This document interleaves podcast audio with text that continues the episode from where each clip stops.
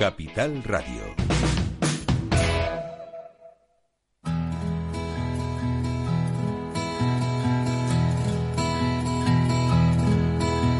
Comienza la caja de Pandora. Al verte sonreír. Al verte sonreír. Un programa especialmente dedicado al mundo de la discapacidad. El niño que ayer fui.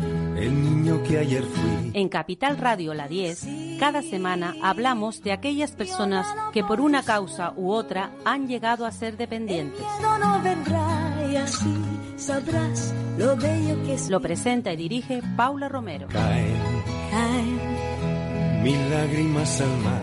mil lágrimas al Hola amigos, aquí estoy nuevamente, como todas las semanas. Y todas las semanas vengo con noticias distintas y nuevas y con, sobre todo con personajes nuevos, con distintas eh, historias que, que nos llenan de algunas veces de satisfacción, otras nos da, nos da mucha pena. Pero bueno, hoy, hoy tenemos a un joven que lleva 40 años pues con, con una ataxia de Friedrich de Friedreich, que nunca digo la palabra bien, tiene un, 70 po- un 77% de discapacidad, pero esto no le impide que él tenga una vida bastante plena. Él es Alberto Padrino y Alberto nos va a contar cuál es su vida dentro de su sistema, eh, digamos, de, de- de esa discapacidad que sufre. Buenos días, Alberto. Sí, hola, buenos días. Alberto, eh, tú me contabas que, que, bueno, que llevas 40 años con esta enfermedad que ha ido mermando parte de tu capacidad, sobre todo motora, ¿verdad? Sí, sí, eh, cierto es que así como todas las, las discapacidades, eh, a mí me tocó la- una mal llamada enfermedad rara que afecta al sistema nervioso central y de ahí, claro, la causa de, de la discapacidad. Pero eso no te impide que tú te muevas dentro, entre comillas, dentro de lo que cabe y hagas, tengas actividades, no, no, no te has quedado en tu casa encerrado, quieto, sin hacer nada. Pues no, no. Eh, como todo, estuve al principio de todo esto, estuve como alicaído, deprimido, ¿no? Sí. Pero después te das cuenta que el mundo exterior está ahí y, y si tú no, no luchas por el día a día, nadie lo va a hacer por ti, ¿no? Y además, como yo digamos que me siento afortunado porque soy, a pesar de la discapacidad, soy una persona abierta de mente, pues mm, siempre estoy intentando cosas, si no de una forma de otra, pero siempre estoy intentando cosas. Es que a mí, a mí me encantó cuando hablé contigo porque dije, eh, Alberto es de esas personas en las que otros se pueden, le, le puede servir de espejo a otras personas, cuando en un momento dado pues la vida le golpea de esa manera. Y, pero y en ti pueden tener una un referente. Alberto Padrino es capaz de hacer mm, parapente, por ejemplo, de haces muchas cosas. Cuéntanos, cuéntanos qué es lo que haces, Alberto. Eh, ¿O qué es lo que has pues, hecho? pues sí, eh, como bien he dicho, eh, los primeros años te quedas como parado, ¿no? Incertidumbre, ¿sabes? Apodera de ti la incertidumbre y no sabes lo que hacer, pero después se te abre la mente y y ves la digamos las facilidades que hay hoy en día que tenemos hoy en día Sí. si no de una forma o de otra, pero se pueden hacer las cosas. Así que mm, desde hace un par de años atrás, mm, bastante tiempo, bastante tiempo, pues me di me di cuenta que ala, hay que vivir y mira, pues mm, mm, por comentar, hago senderismo inclusivo, eh, he tenido la suerte de, a través de la Asociación de Senderismo Inclusivo, eh, conocer todos nuestros montes y aparte hacer el Camino de Santiago, que eso fue un sueño espectacular para mí. Eh, girarme en parapente, hacer múltiples deportes como tiro con arco, eh, los deportes acuáticos casi todos, porque al contrario que la movilidad para todo discapacitado me refiero, la movilidad en tierra es, es torpe, es casi nula, pues en el agua tenemos digamos que otro ambiente, todo lo contrario, es la otra cara de la moneda, que nos movemos como, como cargamos. Como peces en el agua, vamos, casi. Bueno, de ahí que no hace, ahora un año, cosa así, saqué el título de buceo. Así que soy un privilegiado también. Pues sí. por lo que me dice mi monitor, eh, junto a mis compañeros somos de los primeros a nivel insular que poseemos el título de buceo adaptado. Habrán otros muchos, pero no no es igual en las condiciones y demás, no no es igual. Y estamos eh. hablando de buceo en el mar, que es que no es un sitio quieto, ¿no? No es un lago, no es un es eh. el mar es distinto porque hay corrientes y demás. Efectivamente, efectivamente, por eso te digo que somos casi pioneros en ello porque no se ha hecho ninguna vez en, en Canarias. Nosotros hemos sido los primeros y claro, hemos sido en el mar que está en continuo movimiento y demás. En la, digamos, en la península hay constancia de ello que sí, discapacitados tienen título de buceo, pero bien o lo hacen aguas estancas, pantanos o ríos, no que más digamos como si estuvieran dentro de una piscina. Sí, sí, sí. O sea que lo que lo que hacéis aquí, o sea, lo que se hace aquí en Canarias es digamos un, un pelín más arriesgado, por así decirlo. Pues sí, pues sí. Sí. Pues yo, me alegro muchísimo, Alberto, sobre todo de que tengas esa, ese afán de, de, superación y de y sobre todo de buscarle otro sentido a la vida, porque mm, no haces otra cosa más que eso, que buscar otra forma de vida dentro de, de, tus posibilidades, ¿no? Sí, sí, ya te digo, eh, estoy, estoy, tengo, puede ser que tengo 50 años sin cumplido y y todavía hoy por hoy no no doy al brazo a, a torcer ni tiro la toalla por nada, sino siempre busco cosas. Ya digo, planeo cosas, si no puedo hacerlo de una forma, pues el próximo año la haré de otra forma, mm, siempre buscando alternativas, que siempre hay, y más hoy en día. Eh, ya te digo, eh, cuando yo empecé con, con la enfermedad fue eh, terminando años 70, mm, sí, principios de los 80. Eh, pues imagínense, que me escucha, imagínense tener una enfermedad rara que produce una gran discapacidad eh, vivir en un sitio, eh, en un pueblo de, no sé, cuando eso, soy de era casi ciudad, pero vivís apartado de, digamos, de, la civilización. Del núcleo, del núcleo poblacional, claro, sí. Sí, sí. Vivía más apartado bueno, cada vez que salías a la calle eh, te cogía una depresión porque eh, casi casi te señalaban, mm, también se reían de ti. Sí, eso es eh, terrible. Porque además la ataxia tiene una cosa que para quienes no conozcan la enfermedad, que en sus principios las personas tienen unos movimientos que parecen que van borrachos. ¿Cierto o no? sí. sí Claro, y entonces el que lo ve dice, mira, ese tiene una, una borrachera encima y no saben que realmente lo que tienen es una enfermedad que está empezando a implantarse en esa persona. Y, y claro, como dices tú, se reían.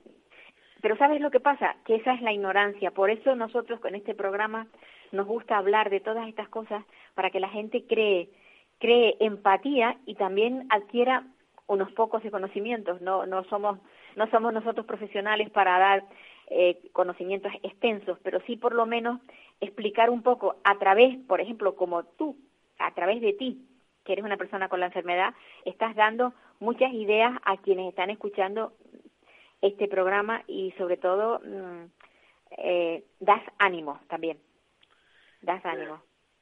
Sí, sí, bueno, de hecho colaboro con, con unas compañeras en el proyecto PROCU, que es, mm, digamos, un proyecto eh, llevado a la escuela con niños y niñas o chicos y chicas de, que estudian bachillerato y demás, eh, transmitirles nuestros, digamos, pensamientos para que ellos eh, trabajen sobre sobre y para la discapacidad.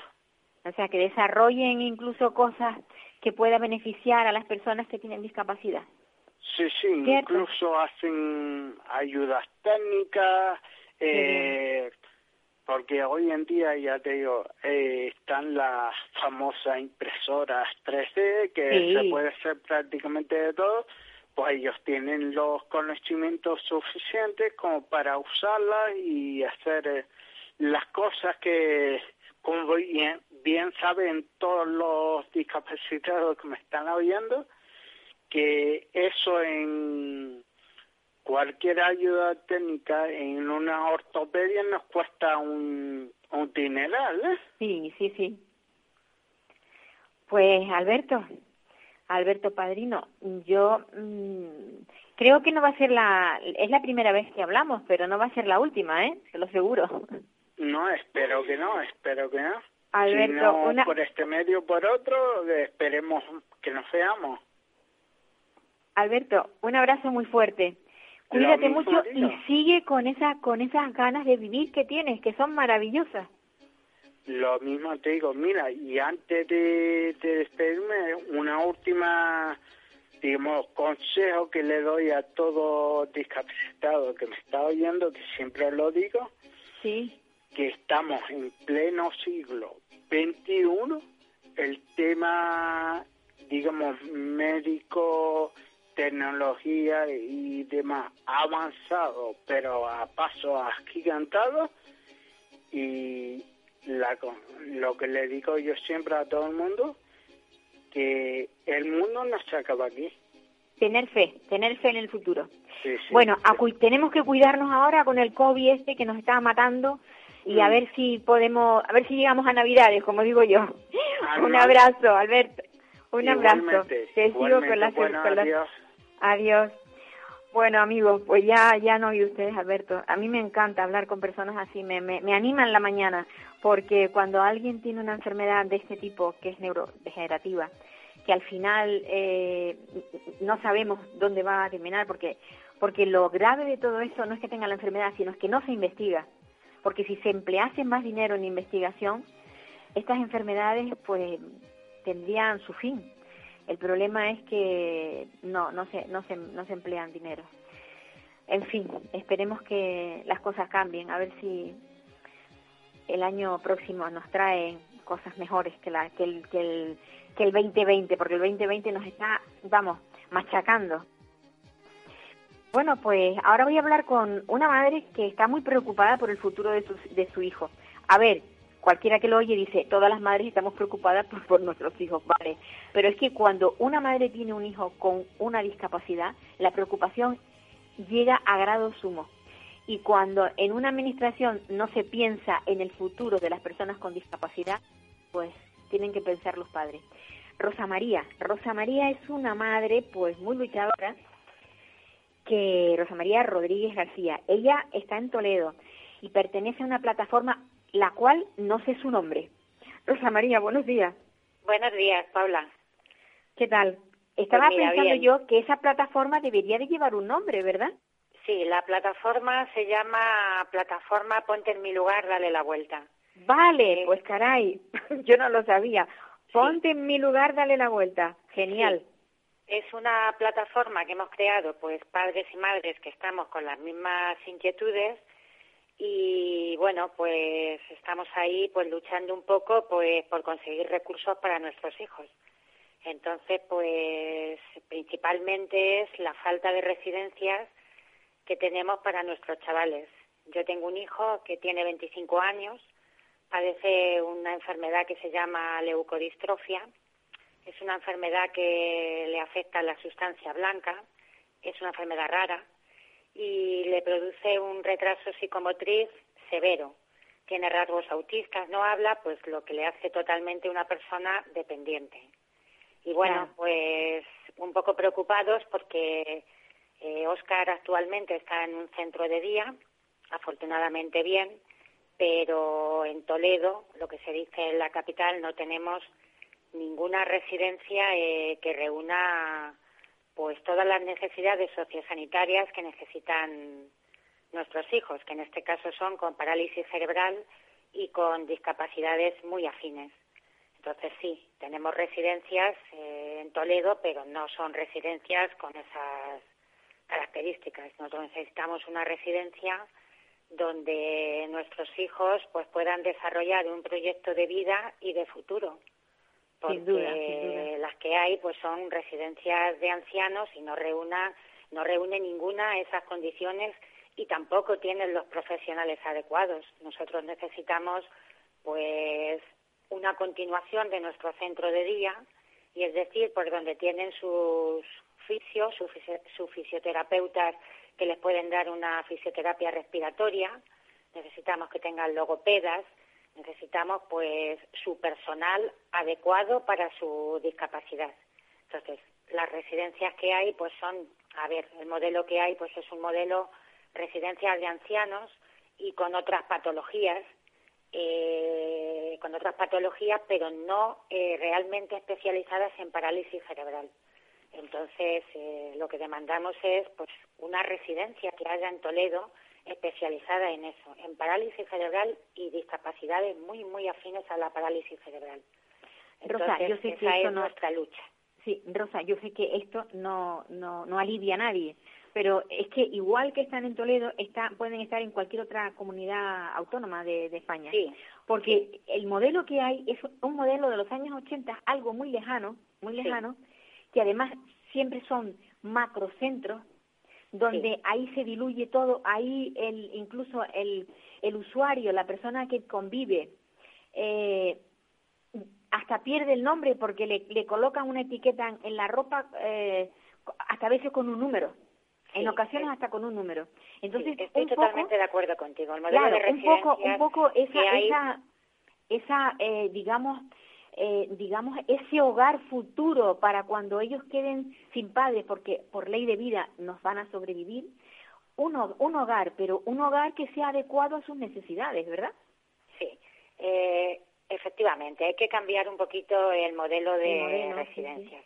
El modelo de residencias que nosotros queremos es un modelo de residencia que no sea un macroedificio donde sean un montón de plantas que realmente eh, yo personalmente lo que opino sobre ese tema es que son aparca personas, es decir, las cubren las necesidades básicas, pero ellos ahí mm, yo creo que no tienen su no tienen sus a ver sus necesidades para hacer su proyecto de vida. Es decir, efectivamente los padres nos hacemos mayores y nuestras facultades van mermando y te puede surgir también cualquier momento puntual que una enfermedad, una operación o cualquier momento puntual de tu vida que tengas que realizar, pues yo que sé, cualquier cosa y no tengas donde dejarle. Entonces, para nosotros, pues es un desasosiego el decir, a ver dónde le llevo, a ver cómo va a estar y, y a ver cómo le van a cuidar. Entonces, si existiese ese modelo de residencia donde estuviesen atendidos por todos esos profesionales que te he comentado antes, pues los padres estaríamos pero bastante tranquilos. Entonces esa es nuestra demanda. sobre todo pensando en, eh, ese futuro. No solamente en Toledo, como tú bien dices, en otros sitios, pues no existe este modelo de residencia. Entonces creo que las administraciones deberían de, pues realmente mm, pensar en esto y crear un modelo de residencia que nos venga bien para esto, porque hasta ahora el modelo de residencia, desde luego, no es el que nosotros pedimos para nuestros hijos. Pues sí. Yo esperaba, esperaba porque ahora mismo tenemos en el en el Parlamento personas con discapacidad. Eso también hacía falta que se viera, porque la discapacidad no solamente está metida en las casas y está en, en, la, en, en los centros, ¿no? La discapacidad, hay personas con discapacidad, como por ejemplo tenemos ahora mismo una, una persona en el Parlamento, en su silla de ruedas, que se maneja perfectamente, pero que su cabeza la tiene también perfectamente. Y yo pensaba y esperaba que, que tuviera un, a lo mejor eh, ideas como para decir, vamos a cambiar el mundo de la discapacidad, porque es que me gustaría que desde esa perspectiva que tiene alguien con discapacidad cambie este mundo. ¿No lo has pues pensado? Sí. la verdad es que el mundo de la discapacidad es muy complejo y es un mundo que ha estado siempre un poco, yo para mí, es mi opinión, ha estado un poco ahí, en un cajón. Olvidado. Eh, sí, olvidado. ¿Por qué? Pues porque realmente ahora somos más visibles, pero antes no eran nada visibles. Entonces, una persona, una persona discapacitada que además eh, había muchísimas barreras arquitectónicas que no podía salir a la calle, que no estaba, bueno, y todavía seguimos con muchas barreras que se tienen que ir, pues eso, suavizando con el paso del tiempo. Pero ahora, pues, son personas que necesitan realizar su vida al igual que la realizas tú o la realizo yo y ellos necesitan pues sus sitios eh, igual que las otras no son personas diferentes son personas con necesidades especiales. Cada una pues, con su, con su determinada peculiaridad porque claro cada uno tiene su determinada peculiaridad y por eso necesitan sus sitios adecuados para estar. Entonces yo creo que sí que deberían de sentarse y estudiar un poco el mundo de la discapacidad las familias y todas las necesidades que si no lo luchamos los padres, eh, pues no conseguimos absolutamente nada, porque para cualquier cosa es una lucha continua y un tema. Por eso la plataforma se llama se llama así. Eh, ponte en mi lugar, y date la, vuelta. Está muy bien.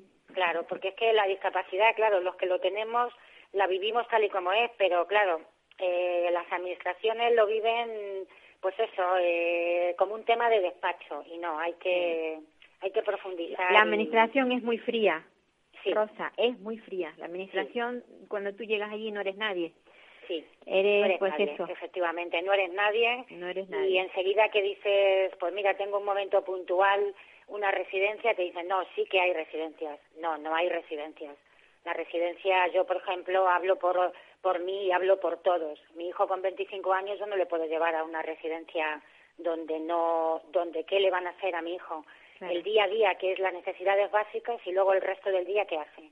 No tiene sus terapias, no tiene su día a día, no tiene su relación social, porque estos niños también necesitan relacionarse socialmente, necesitan su ocio, necesitan sus cosas como el resto de personas. O sea, es que, y su música, y su música, que ya he visto.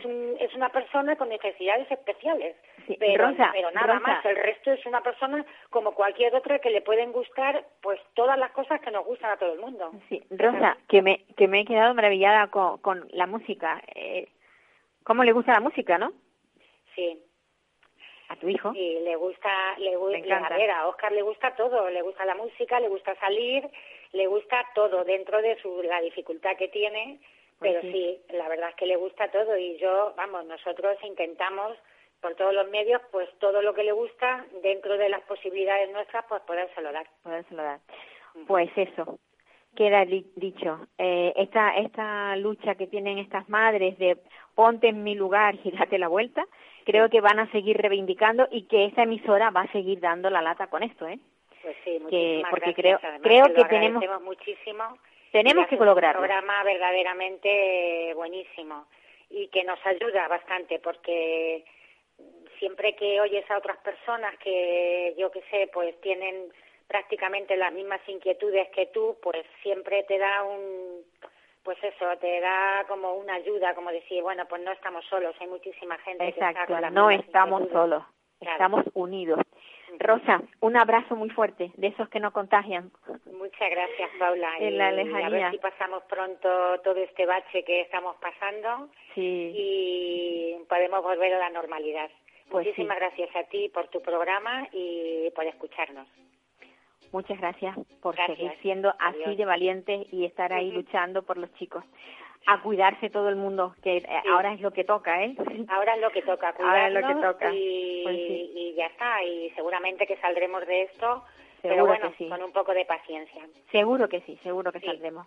Un Venga, abrazo Muchas fuerte. gracias, Paula. Adiós. Un, un beso enorme. Adiós. Un beso. Pues amigos, es lo que hay. A ver, una, unas veces hablamos de una cosa, otras veces hablamos de otra y, y estas madres que llevo ya varias semanas sacándolas en, en la emisora que tienen una lucha, vamos, ahí constante y, y lo que piden realmente es, que por derecho tienen que dárselo, porque la mayoría de la gente no, no sabe que cuando un chico termina su edad escolar, luego no tiene dónde ir. Y, la única alternativa que tiene o se queda en su casa o, o nada, o nada, o sea, porque no tiene, no tienen un lugar donde ir. Y bueno, y ahora vamos a seguir hablando de lo mismo, de discapacidad. Y ahora vamos a hablar con una persona que ella no entiende para qué sirven los centros especiales de empleo, porque mm, ella no lo entiende, pero yo me pregunto para qué sirven. Ella es Beatriz de la Torre. Beatriz, hola. Hola, buenos días. Yo llevo, anoche estaba pensando y dándole vueltas y decía, es verdad, me gustaría saber para qué sirven los centros especiales de empleo, si luego no ofrecen empleo adecuado a las personas con discapacidad. Sí, es- eso mismo me pregunto yo. pero- Cuéntanos, cuéntanos tú, tú cuál ha sido tu lucha y en qué, en qué situación estás, porque tú tienes una discapacidad sobrevenida, tienes un problema de cadera y estás que Sí, no sí. puedes trabajar, sino en algo que esté de acuerdo con, o sea, tú, tú pretendes, tú, tú quieres seguir trabajando, no quieres quedarte en tu casa, pero No, tiene que no, ser un trabajo que esté adecuado a tus necesidades, ¿verdad? Evidentemente. Yo Pues estar de pie o andando, pues no puedo trabajar, pero sentada puedo desempeñar mis funciones perfectamente y de hecho he tenido temporadas en, la- en las que lo he estado haciendo ya después de tener la discapacidad. Entonces, sobre eso no tengo ningún problema, pero claro, la experiencia que he tenido en el cen- yo solamente he estado en un centro especial de empleo. En el centro especial de empleo en el que he estado es que me pusieron a andar, cosa que yo no puedo hacer durante mucho tiempo y bueno, pues había días que estaban dando 10 y 12 kilómetros y claro, mi espalda pues sufría bastante. Y, y bueno, pues esto es el no tener consideración con la discapacidad que tenemos, cuando deberían de tener una sensibilidad hacia, hacia nuestra discapacidad, ya que cobran una subvención por, por, por nosotros, Exacto. que es así, pues deberían de tener un mínimo de, de consideración. No lo Porque tienen. Cuando, cuando alguien va a solicitar a un centro especial de empleo un trabajo, tiene que llevar todos los informes médicos que acrediten la, el- o sea, el, el- el grado de discapacidad que tiene y las necesidades o sea, y lo que puede hacer, ¿no? Y bueno, tanto como informes médicos, no. Te, te piden la documentación de, de que tengas el porcentaje de discapacidad mayor La del valoración. 30%, lógicamente, sí. Sí. Pero ahí no especifica tanto eh, lo que tú puedes hacer o lo que no. Pero sí te lo preguntan, ¿sabes? Yo, por lo menos, mi experiencia es que en la entrevista de trabajo que me hicieron, sí me preguntaron que, cuál era mi discapacidad y qué era lo que podía hacer o porque claro yo hay cosas que no puedo hacer pero hay cosas que no debo hacer Claro. no sé si me explico yo puedo andar o sea deambular puedo pero lo que yo no no debo hacer es estar andando 12 kilómetros porque eso perjudica mi discapacidad sabes Claro, claro. y, y eso claro uno tiene en cuenta Y eso Pero- pero contigo vamos, no, no lo tuvieron en cuenta. no no conmigo ni con más gente porque yo don- donde estaba trabajábamos para otra empresa y allí había gente con hernias discales y estaba agachándose, cogiendo peso, pues claro, hasta, hasta que caíamos de baja. Yo cuando estuve andando tanto tiempo, pues aguanté mm, hasta que ya no podía más. Entonces llegó un momento en que no podía ni levantarme de la cama. Y bueno, pues, pues caí de baja, lógicamente. Claro, Y una cosa, porque a mí a mí me sorprende. En un caso de esta de este tipo, o sea, de lo que te ha pasado a ti, tú tienes que ir a quejarte a la, a la oficina del Centro Especial de Empleo o vas directamente a la persona empleadora, al que te ha empleado, al, al jefe, digamos, al dueño de la empresa? Yo en este caso fui a mi jefe directo. Entonces a mi jefe directo, pues o en plan bien, por así decir, ¿sabes? Decir, bueno, pues mi jefe decirle, oye, eh, ya sabes que me pasa esto, no me tengas mm, andando en este puesto. Y, y, bueno, su respuesta fue que no había otro puesto donde ubicarme y que nada, pues aguanté hasta que hasta que no pude más, simplemente. Luego cuando volví de la baja sí descubrieron un puesto donde ubicarme, que fue el que he estado desempeñando hasta que hasta que me he ido. Que fue un puesto tipo administrativo en el que yo estaba sentado y yo le podía desempeñar perfectamente por mis conocimientos y por mi, mi discapacidad física. Ajá. O sea, que, que haberlo había.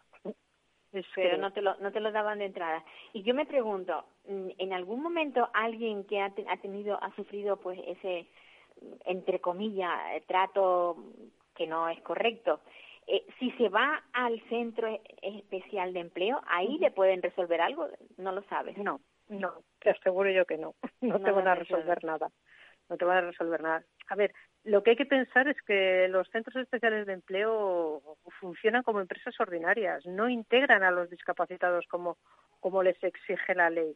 Eh, aquí mm, la, la, visibilización de las personas con discapacidad, que es a lo que se deberían dedicar los centros especiales de empleo, no, no existe. Lo único no se visibiliza que realizamos el mismo trabajo que los demás, ¿sabes? Que es lo que, lo que tendrían que hacer. Lo único que visibilizan es que somos mucho más baratos. Eso lo visibilizan muy bien. Pero que realizamos el mismo trabajo, desde luego no. Y de eso se, eh, las empresas se lucran con, con personas con discapacidad porque si les pagan menos y el trabajo que realizan es el igual igual que otro que, que cobra más, pues la verdad es que... Además es que nosotros la mitad del SMI no se lo paga la empresa el Estado. Ah. O sea, claro. La mitad del SMI, cuando subieron el SMI el año pasado, seguro que los centros especiales de empleo estaban dando palmas con las orejas. Porque claro, claro. ellos también lo paga el Estado, lo pagamos todos, vamos. Lo pagamos entre todos. Lo pagamos entre todos, sí, sí, sí. Es que, hay, que, hay que decirlo. Reciben multitud de subvenciones. Eh, la seguridad social, nuestra seguridad social tampoco lo pagan como, como cualquier empresa ordinaria. Es que realmente, tal y como está hecha la ley, es un chollo. Es pues que tener un centro especial de empleo es un chollo. Luego, eh, pues también existe que, que además los sueldos son muy bajos porque a todos nos contratan con categorías muy bajas, con la categoría de operario, pues normalmente la más baja que haya. Categoría de operario y el nivel más bajo, dos, tres, depende de cómo esté estructurado en, en el convenio de las categorías. Sin embargo, los puestos directivos de los centros especiales de empleo, de las organizaciones teóricamente sin ánimo de lucro que también, también lo conforman, los directivos no hay nadie con discapacidad allí. Parece otra. Que, sí, parece que los discapacitados solamente valemos para trabajar picando en la mina o pues, sí, pues sí, sí, no, no, eso hay que decirlo porque eh, es algo que tampoco el que vive el mundo de la discapacidad lo conoce, pero el que no, no lo vive mm, desconoce toda todo este entramado, digamos, hasta yo diría turbio, ¿no? Sí, sí, sí, sí. Es que mmm, partimos de que la ley está mal hecha, pero es que esto, todo esto se debería de revisar y, y vigilar muchísimo más, ya que, como digo, reciben tantas subvenciones de dinero de todos, pues deberían de poner muchísimo más el ojo en los centros especiales de empleo, en cómo están funcionando, en cómo están tratando a cómo nos están tratando las personas con discapacidad. Fíjate, si funcionaran como una empresa que en el centro donde yo estaba, cuando te, había picos de trabajo y no, no podían contratar a gente con discapacidad porque no la encontraban, simplemente eh, contrataban con una ETT y entraba gente de ETT sin discapacidad ninguna. Sí, sí. Para que nos demos cuenta de que como centro especial de empleo, y es legal eso, porque eso es legal, que ese es el problema. O sea, que lo que habría que hacer es cambiar la ley. Sí, sí, por supuesto. Para que no se lucre. La ley está mal hecha de, de, base, entonces. Claro, claro. Mm, es una ley de, las de café para todos y el café para todos siempre hay gente en la que en la que le tocan los pozos. Pues sí, está muy bien. Pues Beatriz, yo te deseo mucha suerte en tu nuevo cuando cuando cuando ahora sé que estás parada, cuando logres cuando logres empezar otra vez tu, tu jornada, vamos cuando, cuando te incorpores otra vez al mundo laboral, espero que encuentres mm, pues que tengas más suerte, que encuentres un jefe más digamos con más empatía. Sí, sí, sí, desde luego que la deberían de tener en los centros especiales de empleo. Pues sí. Vale, pues muchas gracias. Un, abrazo muy fuerte, Beatriz, y vamos a cuidarnos todos mucho, ¿vale? Para que podamos seguir hablando. Bueno, eh, Beatriz hablaba de, desde Valladolid, que lo sepamos todos. Mm. Y, y, Rosa María mm, hablaba desde Toledo, porque yo he omitido esto. Y el primer, el, primero de las, de las entrevistas, que es al, Alberto Padrino, ese hablaba desde Tenerife. Y ahora vamos a hablar con, vamos a ir a, Salamanca, vamos a hablar con Elena Diego Castellano, porque llevamos ya muchos meses, demasiados para mi gusto, eh, viendo unos bulos a, nivel de, de las redes sociales donde están asustando a los padres y madres que tienen hijos con discapacidad.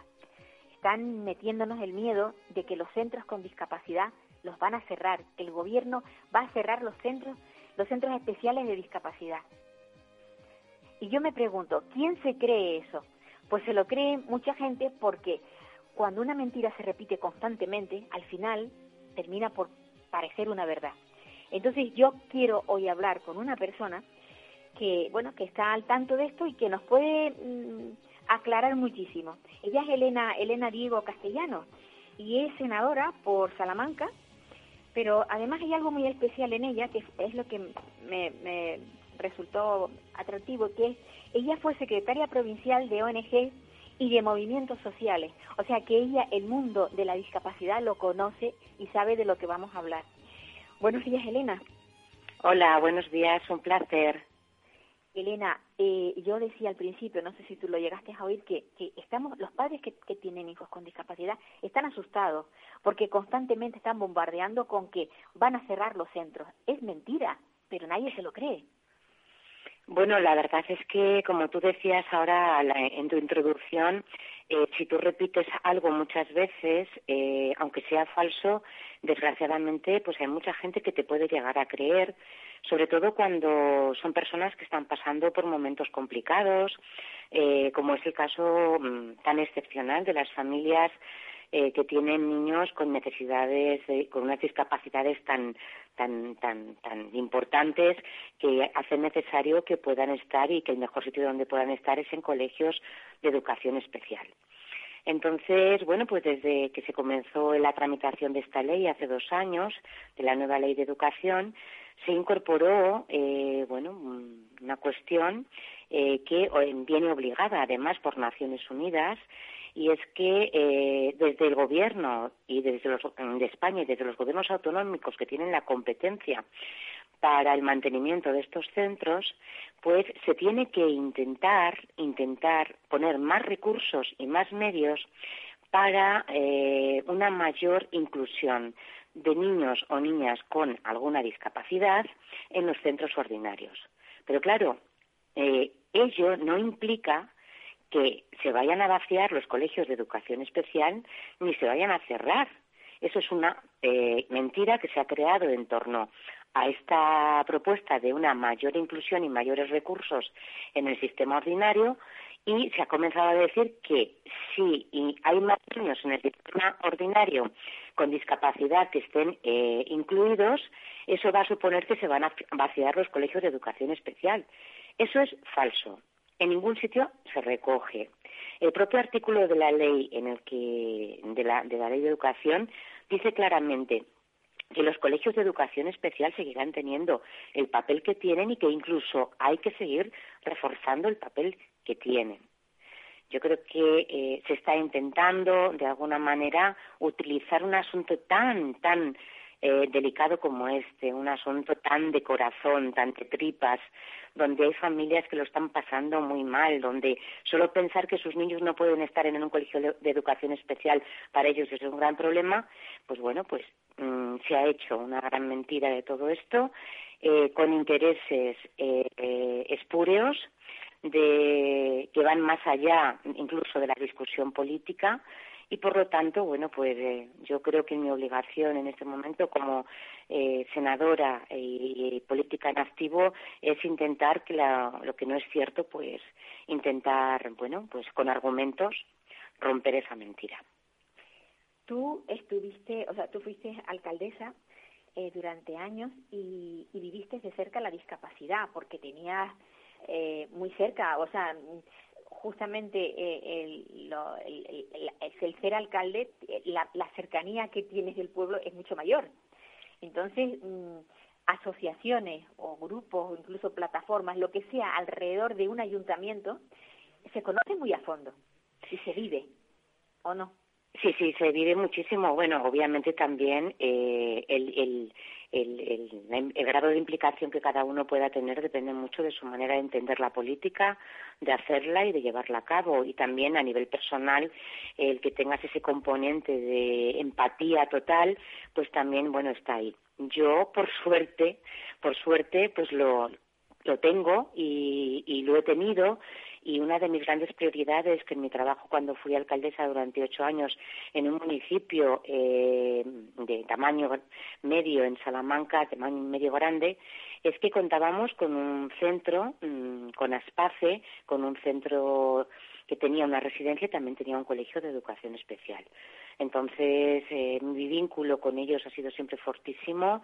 Eh, los conozco, conozco a los niños desde pequeños que están en el colegio y, por lo tanto, para mí este es un asunto que es prioritario en mi acción política. Y por lo tanto, yo no quiero que las familias que conozco ni los chavales que conozco eh, pues estén pasando pues bueno pues por esta situación en la cual se ponen vídeos en los medios de comunicación en los cuales se dice que se van a vaciar los colegios de educación especial y demás cuando eso es falso no es cierto y la propia ley no lo recoge claramente porque lo que recoge es todo lo contrario. Recoge que si tú tienes un niño con una discapacidad, que puedas tener todas las posibilidades para que vaya a un colegio de educación ordinaria si es lo que quieres, pero es de sentido común que conocemos niños con unas discapacidades tan grandes. Tan profundas, sí, sí. Sí. ¿Hola? Creo que he perdido hemos perdido la, la, la... cortó. Oh, ¿podrías volver a reanudarla, por favor? Estábamos en ese punto tan interesante. Hablábamos, hablábamos con, con Elena Diego Castellano, que ella es senadora en Salamanca, bueno, es, es, senadora en las Cortes representando a Salamanca, y hablábamos de discapacidad y, y sobre todo de, de ese bulo que está corriendo en las redes sociales que está poniendo muy muy muy asustada a, a, la, a la gente, ¿vale? El, el, el tema de tengo la impresión, tengo la impresión de que nos hemos hemos o sea, nos quedamos sin la voz de Elena Diego, no se sabe por qué razón, no sé si tendremos que llamarla a su quizás llamándola al móvil, igual a lo mejor se ha quedado sin sin el fijo no lo coge, ¿verdad? Bueno, pues entonces vamos, vamos a hacer un, vamos a seguir hablando con ella a través del móvil. Así que, oyentes, a, la espera que vamos, vamos a, a, intentarlo, porque e, e, era muy interesante el, la, la conversación que estábamos manteniendo con Elena, era sumamente interesante y no quiero, no quiero que perdamos el, el hilo de lo que hablábamos porque, bueno, porque yo creo que la, las mentiras mm, hay que aclararlas, sobre todo para que la gente no se quede con esa sensación de que sus hijos se van a quedar sin, sin los centros de, de especiales, de, de colegios especiales para niños con discapacidad intelectual, por ejemplo. Y además hay otra cosa que yo no sé por qué la gente no piensa. Eh, cuando una persona eh, tiene un hijo con discapacidad, muchos, muchos prefieren que sus hijos estén mezclados con otros niños para que aprendan más. Pero claro, esos niños casi siempre tienen un nivel intelectual muy alto. Pero cuando nos tropezamos con niños que tienen una discapacidad profunda, grandes dependientes, esos niños no pueden estar mezclados porque no van a tener la atención. No es que no puedan estar mezclados, sino que les va a faltar atención. Por eso los centros eh, de educación especial para, para este tipo de niños son fundamentales y, eso jamás se va a cerrar como nos decía Elena. Bueno, creo que hemos, hemos retomado la conversación con Elena, ah, con Elena Diego. Las cosas del directo, Paula, me vas a disculpar. Hemos querido utilizar el teléfono fijo para que se oyera mejor y mi teléfono fijo se ha quedado sin batería. Lo siento. Oh, eso suele pasar, eso suele pasar. Ay, como no lo puedo bueno, utilizar, pero... discúlpenme todos los oyentes, por favor. No, pero no pasa nada. Mira, aquí aquí tenemos muchísima cuerda y ya mm, los oyentes ya estaban, eh, vamos, es como si hubiéramos estado todos en una sala hablando y esperaros un poco que hemos tenido que salir un momento y volvemos a retomarlo. Es así, no, tenemos, no, tenemos otra. Elena, mm, mm, comentábamos, me comentabas lo, lo de eh, el, el, el contacto directo de, de, de, la, de la alcaldesa con lo con con el bueno con sus con, con sus vecinos más próximos con discapacidad. Yo creo que no, que no cabe duda es que eh, es de sentido común.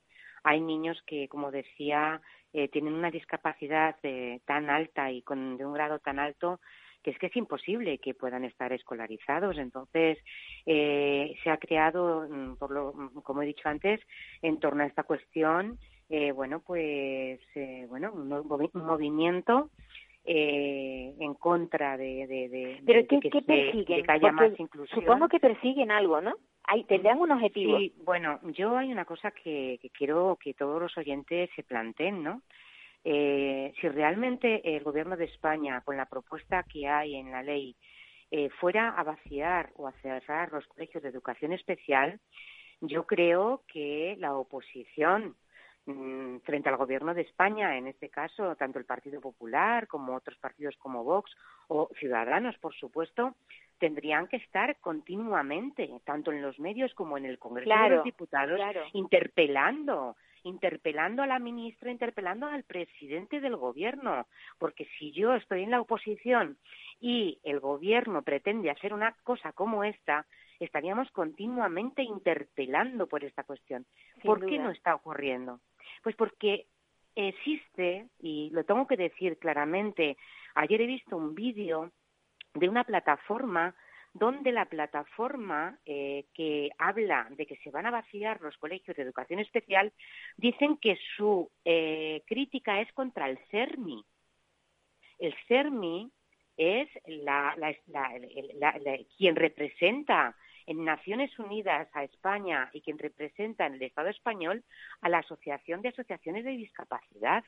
Entonces, lo que creemos y creo yo personalmente claramente es que aquí hay un conflicto de intereses entre mm, dentro del mundo de la discapacidad que está saliendo de ahí y está provocando un conflicto o se quiere provocar un conflicto político que no existe porque tanto eh, sobre todo, mm, y yo conozco personalmente a diputados y senadores del Partido Popular, si ellos estuvieran gobernando en este momento, estarían redactando este punto de igual manera, porque Naciones Unidas obliga a que se trabaje cada día más en la inclusión y en eso no puede estar nadie en contra.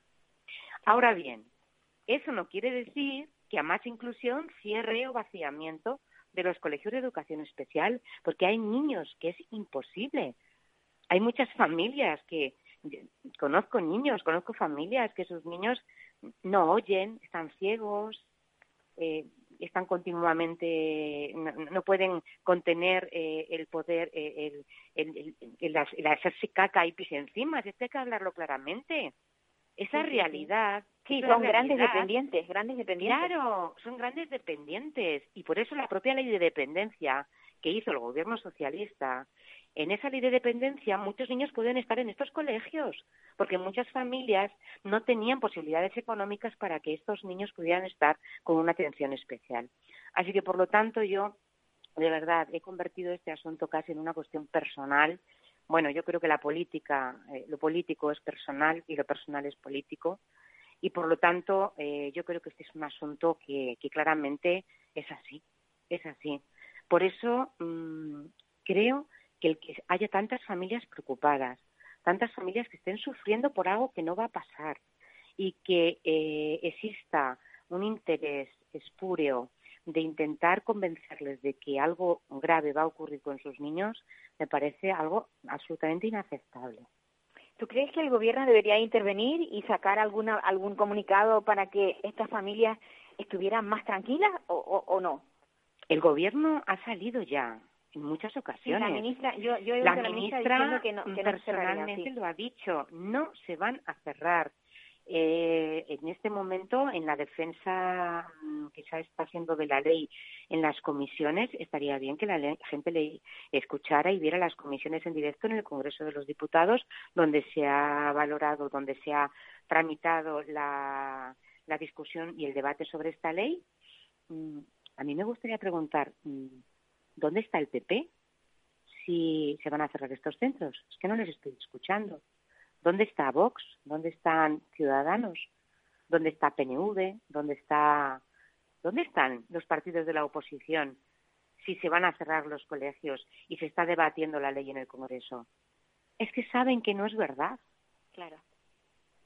Es que aquí hay un conflicto interno en el ámbito de la discapacidad que está utilizando a las familias y a los niños de una manera absolutamente inaceptable.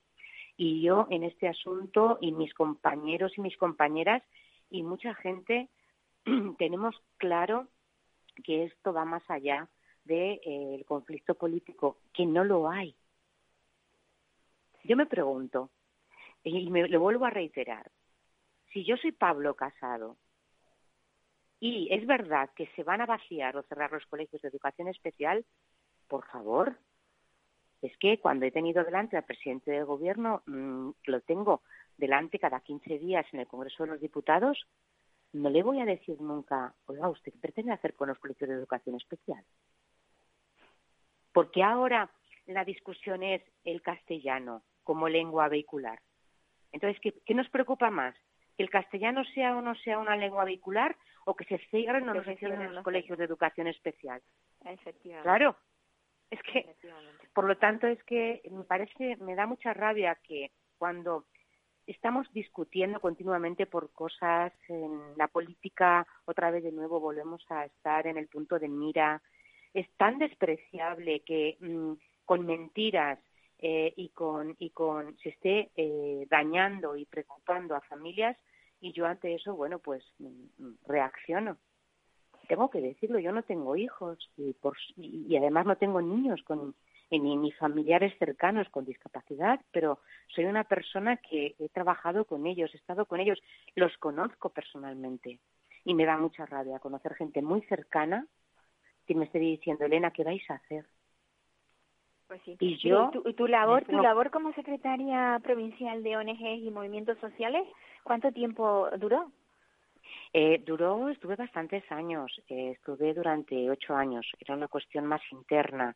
Pero yo, por ejemplo, también tengo que decirles que yo me llevo reuniendo con centros de educación especial meses para intentar paralizar esto, pero de nuevo esto ha vuelto.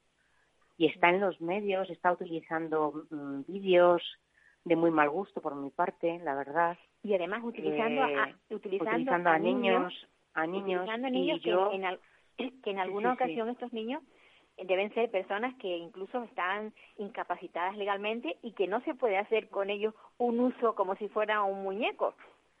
Ya. yo creo que este asunto, este asunto, bueno, pues yo creo que ya es una cuestión de fe.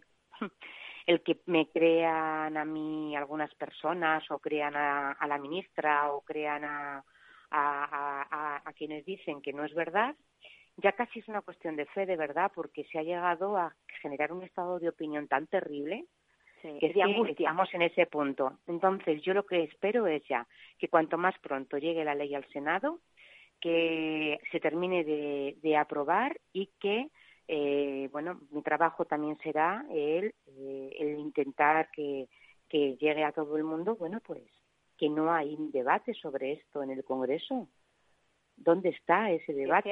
Que sea, un acuerdo unánime. Es que eh, es verdad que no se ha votado a favor la ley en globalmente en su conjunto, pero en este punto ningún partido político ha hecho ninguna intervención diciendo que se van a vaciar o cerrar los colegios. Elena, me ponen la música de que finaliza el programa. Ya.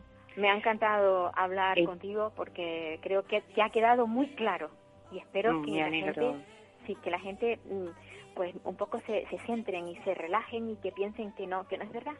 A ver si tenemos suerte y que tenemos voz eh, en donde estamos también y que estoy a disposición de todo el mundo que quiera para poder transmitir lo que lo que estimen, ¿vale? Y para mí un gusto haberte conocido y que cuentes conmigo. Un abrazo muy fuerte. Un abrazo enorme. A cuidarnos. Pues queridos oyentes, aquí terminamos y tranquilizando a, las familias que por favor, que nadie piense que se van a cerrar los centros, ¿vale?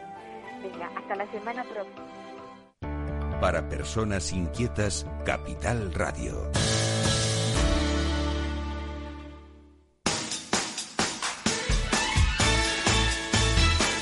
Capital Radio, música y mercados.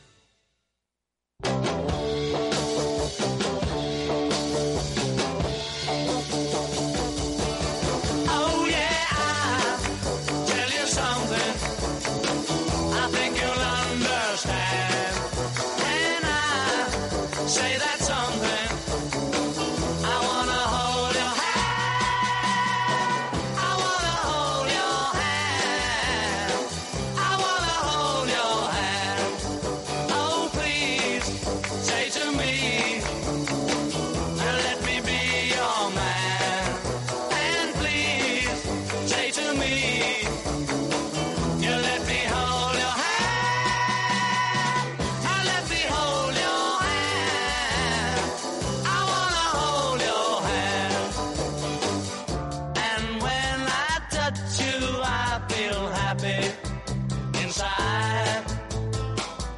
It's such